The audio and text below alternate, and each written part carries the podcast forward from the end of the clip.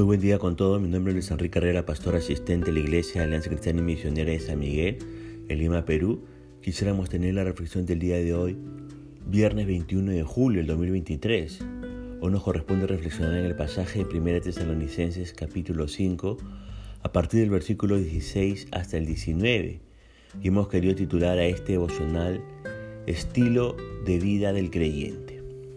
Permítame leer estos versos 1 Tesalonicenses capítulo 5 versos 16 y 19 dice, Está siempre gozoso, orad sin cesar, dad gracias en todo, porque esta es la voluntad de Dios para con vosotros en Cristo Jesús, no apaguéis al Espíritu.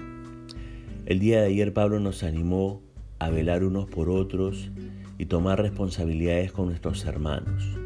Ahora Pablo nos pide tener una actitud que agrade al Señor y comienza pidiéndonos estar siempre gozosos.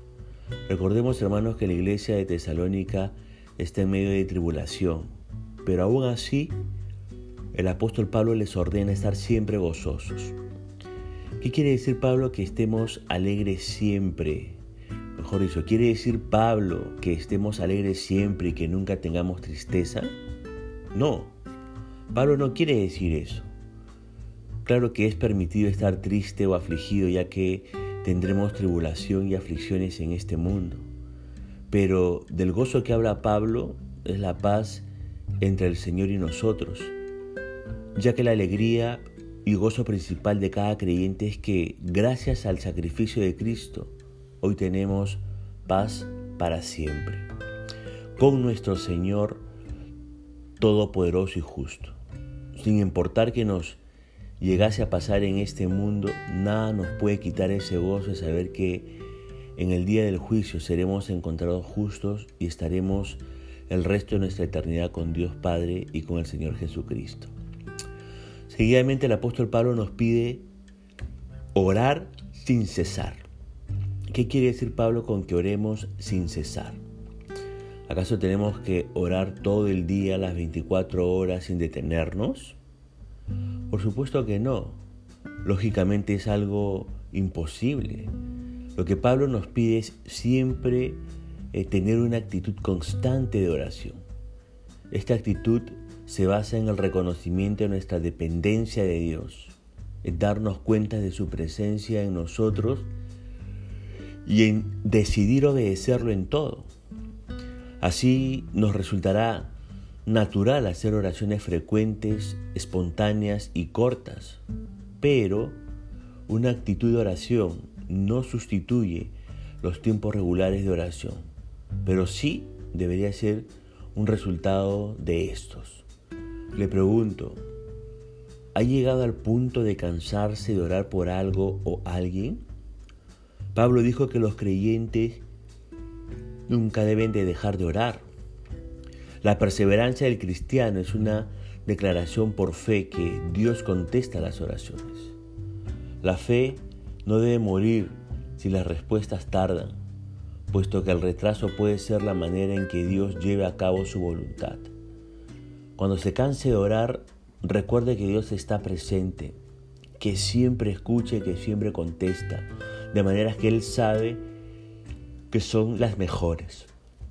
Ahora, Fíjese que incluso en la persecución, Pablo le pide a la iglesia dar gracias en todo y les recuerda que todo está bajo el control del Señor, que nada pasa sin que Él antes lo apruebe y lo utiliza para nuestra edificación. Pablo dice en Romanos 8:28 y sabemos que a los que a Dios aman, todas las cosas les ayudan a bien, es a saber a los que conforme al propósito son llamados. En los momentos alegres y felices o en los momentos tristes y desolados, cuando somos bendecidos con abundancia o solamente con el pan de cada día, sin importar las circunstancias, estamos llamados a dar gracias. Gracias a aquel que ya lo dio todo por nosotros y en Él mismo tenemos todo.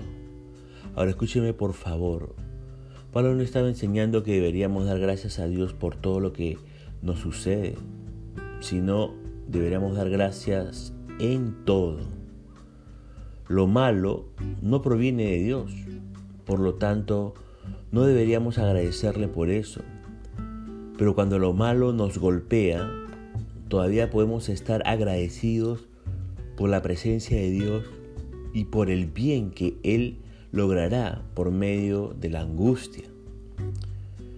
Puede parecer imposible para seres imperfectos como nosotros. Por la misma razón Pablo nos pide que no apaguemos al Espíritu.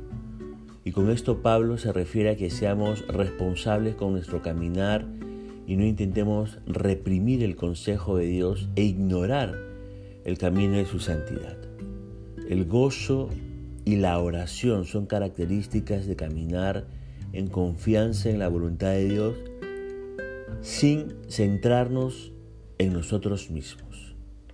Así que tomemos como estilo de vida estar siempre gozosos, el orar sin cesar, el dar gracias en todos y el no apagar al Espíritu Santo en nuestras vidas. Punto final para devocional del día de hoy, deseando que la gracia y misericordia de Dios sea sobre su propia vida, como será Dios mediante esta nueva oportunidad y que el Señor le bendiga.